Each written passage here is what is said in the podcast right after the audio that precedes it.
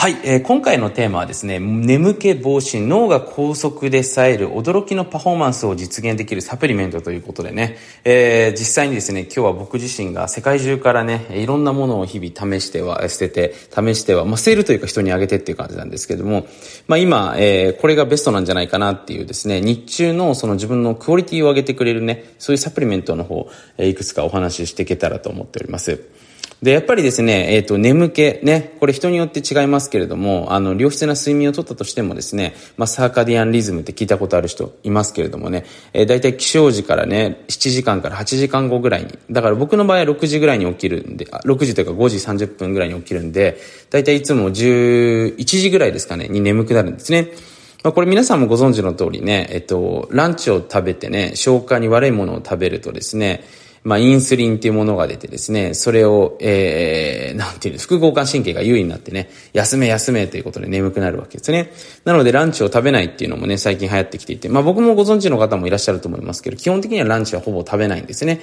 まあ、たまにね、その、まあ、ちょっとしたものは食べますけれども、基本的にはジュースと、ジュースって言っても、あの、野菜ジュースですね。まあ、自分で作った、えー、ジュースとですね、野菜ジュースですけど、と、あと、プロテインスムージーをね、自分で飲んでね、えー、プロテインだけをちょっと僕はあの、筋肉量とね、えー、ホルモンの源ですので落としたくないというところからそれを取るようにしているんですけども、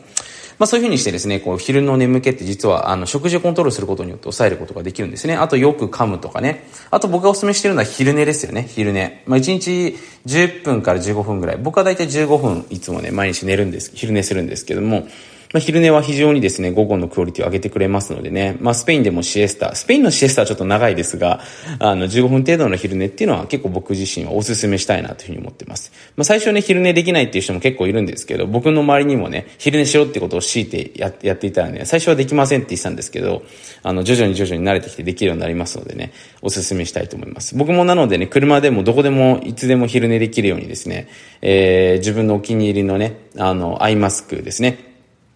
で、あと、えー、ノイズリダクション、ノイズキャンセリングヘッドホン、まあ、エアーポッツもそうですけれども、常に持ち歩いていますのでね、それによって、えー、まあ、どこでも昼寝をするということが起きています。まあ、ただね、そうは言ってもやっぱりこう日中ですね、ちょっと眠いけども集中しなきゃいけないな時とかってあると思うんですね。なかなか夜ね、眠れなかったっていう時があると思うんですけども、その時にね、まあ、カフェインとかね、よくその、まあ、市販のエナジードリンクですね、飲む方いるんですけど、カフェインをね、大量に取るとですね、神経を興奮させすぎたりとかね、やっぱりその、体勢っていうのがついてしまって効かなくなる場合もありますし、その興奮材料というかね、場合によってはその、神、神、神経系ですね、っていうのをちょっとおかしくしてしまうことっていうのもあるのでね、僕自身はあんまりカフェインには頼らないようにしてます。眠気に関しては。じゃあどうしてるんですか？っていうことでね、まあ、いくつか、あの breathwork、まあ、呼吸法を整えていくっていうこともしますけれども、えー、他にもね、やることとしてはですね、この3つを今日は取るようにしています。で、えっと、一つ目がですね、銀行、胃腸波エキスですね。胃腸波エキス。まあ、これはですね、記憶だったりとか脳の回転を上げてくれる上でも非常に、えー、ワーキングする、あのー、まあ、ハーフですね。まあ、胃腸派なんで皆さんもご存知の通り胃腸の木からできているものなんですけども、この胃腸派エキスっていうものは一つ、えー、おすすめしたいなというふうに思います。銀行というふうにね、英語では言われておりますけれども、胃腸派のエキスですね。まあ、僕もですね、実は朝仕事をするときにですね、えっ、ー、と、この胃腸波エキスを必ずね、僕の波動水にね、水に入れて、えー、飲むようにしていますので、まず胃腸波エキスが一つ目ですね。これぜひね、皆さんにも胃腸波エキスはカフェインも入ってないですしね、ちょっと味は不思議な味がするんですけれども、結構、なんていうんですか、脳の回転が良くなるのでお勧めしたいと思います。で、二つ目にフォスファジルセリンと言われてるね、PS と言われてるものですね、PS。PS ですね、フォスファジルセリン。まあ、脳っていうのはね、皆さんご存知の通りシナプスでね、えー、っと、本当に、草木のね、根っこのようなね、そういう構造をしていてね、もう一週間に、えっと、な、何マイルだったかな ?1 秒間に何マイル ?820 だったかな？ちょっと忘れちゃったんですけども、ものすごい勢いで高速移動していくわけですよね。僕たちの情報だったりとか、いろんな刺激ですよね。で、その刺激をですね、さらに伝達良くしてくれるのがこの PS というものでね、これを取って仕事をするとですね、ありえないぐらい集中力が上がってね、アイデアが出てきます。なので、フォスファジルセリンですね。フォスファジルセリン。で、三つ目にアシュワガンダーと言われてるね。まあ、これはインドとかでね、えー、5000年ぐらい前からもう、あの、馬の馬力を得ることができるね、ハーブというふうに言われてね、まあ、需要競争、本当に万、満面に効く、えー、ハーブということでね、アシュワガンダーということで、まあ、なるなるべくこういうのを粉末で取るようにしてるんですけども、このアシュワガンダーっていうものも非常にですね、まあ、副腎にもいいですし、えー、副腎疲労ね、結構現代人の方は、あの、ストレスなどでね、副腎疲労している方が多いのでね、これは非常に僕たちのモチベーションをかなり上げてくれるものなんじゃないかなというふうに思っております。なのでね、ここが僕自身はお勧めしたいものかなというところでね、えー、お伝えさせていただいておりますということですね。まあ、他にもね、僕自身そのサプリメントに関してはですね、もういろんなものを試してね、まあ、今そこまでたくさんのものを取ってるわけじゃないんですけれども、落ち着いているものでね、いくつか取っているものがあるんですけれども、特にその日中のクオリティ、この眠気だったりとか脳みそを回転させていくっていう意味で考えたときに、この3つがね、おすすめかなというふうに思っております。まあ、とはいってもね、一番ベストなのはやっぱりしっかり夜熟睡することですよね。まあ、熟睡するためにはですね、まあ、いろんな tips があるわけだと思うんですけども、まあ、夜ね、えー、なるべく、まあ、皆さんもやってると思いますけれども、ディスプレイを見ないっていうことですね。これ結構難しい方もいるんですけれども、結構聞きますね。まあ、だったりとか、あと呼吸法ですよね。まあ、僕は呼吸法はすごく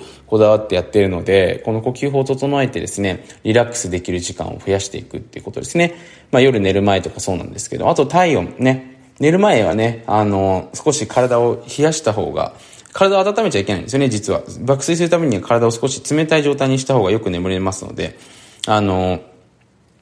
温度も大事ですし、あとはですね、光ですね、なるべく遮光カーテンとかを使ってね、太陽が入ってこない、太陽じゃないですね、外の光が入ってこないようにしていくっていう状態も、実は、えー、これ熟睡を、えー、する上で非常に重要になってくることなんですね。まあ、こういうね、睡眠に関してはですね、えっと、いろいろ tips があって、おのおの違ったりするんですよ。まあ夜の食べ物だったりね、夜ちょっと炭水化物を食べた方がいいとかですね、いろいろ tips があってね、人それぞれ違う部分があるので、またちょっと聞きたい人がいたらね、どこかで僕もこの話をしていけたらと思っております。まあ僕はですね、えっと、ご存知の方もいると思いますけど、オーラリングっていうね、えー、イギリスのヘンリー王子とかもね、使っているんじゃないかと言われている、あの、フィンランドのね、えー、会社が出しているですね、えー、っと、指輪ですね。まあ IoT なんで僕の指輪を、指輪をつけておくとですね、それで睡眠の質とかを全部測定できるやつを使っておりますので、まあちょっと僕が使ってるアイテムはここにちょっとね、皆さん貼っておきますので、えー、ぜひ、あの、健康グッズですね、無料で、えっ、ー、と、見れますのでね、ぜひ皆さん楽しんでいただけたらと思っております。はい。まあ、そんなわけでですね、今回も皆さん最後まで聞いてくださって、えー、本当にありがとうございます。まあ、本当にね、現代社会ね、いろいろと、あの、できることが増えてきてね、逆に言うと24時間じゃ足りないっていうことでね、あの困ってる人もいらっしゃると思いますし、逆にやることとかね、その、えー、人生100年時代とかなんかいろいろ考えること急に増えて困るんですっていう人もいると思うんですけども、まあぜひね、そういった方のためにもね、僕自身今回の、まあこの番組でもそうですしね、えー、自分のその人生の、なんていうんですかね、パワフルにな働いてくる、こう、ツボみたいなものですね。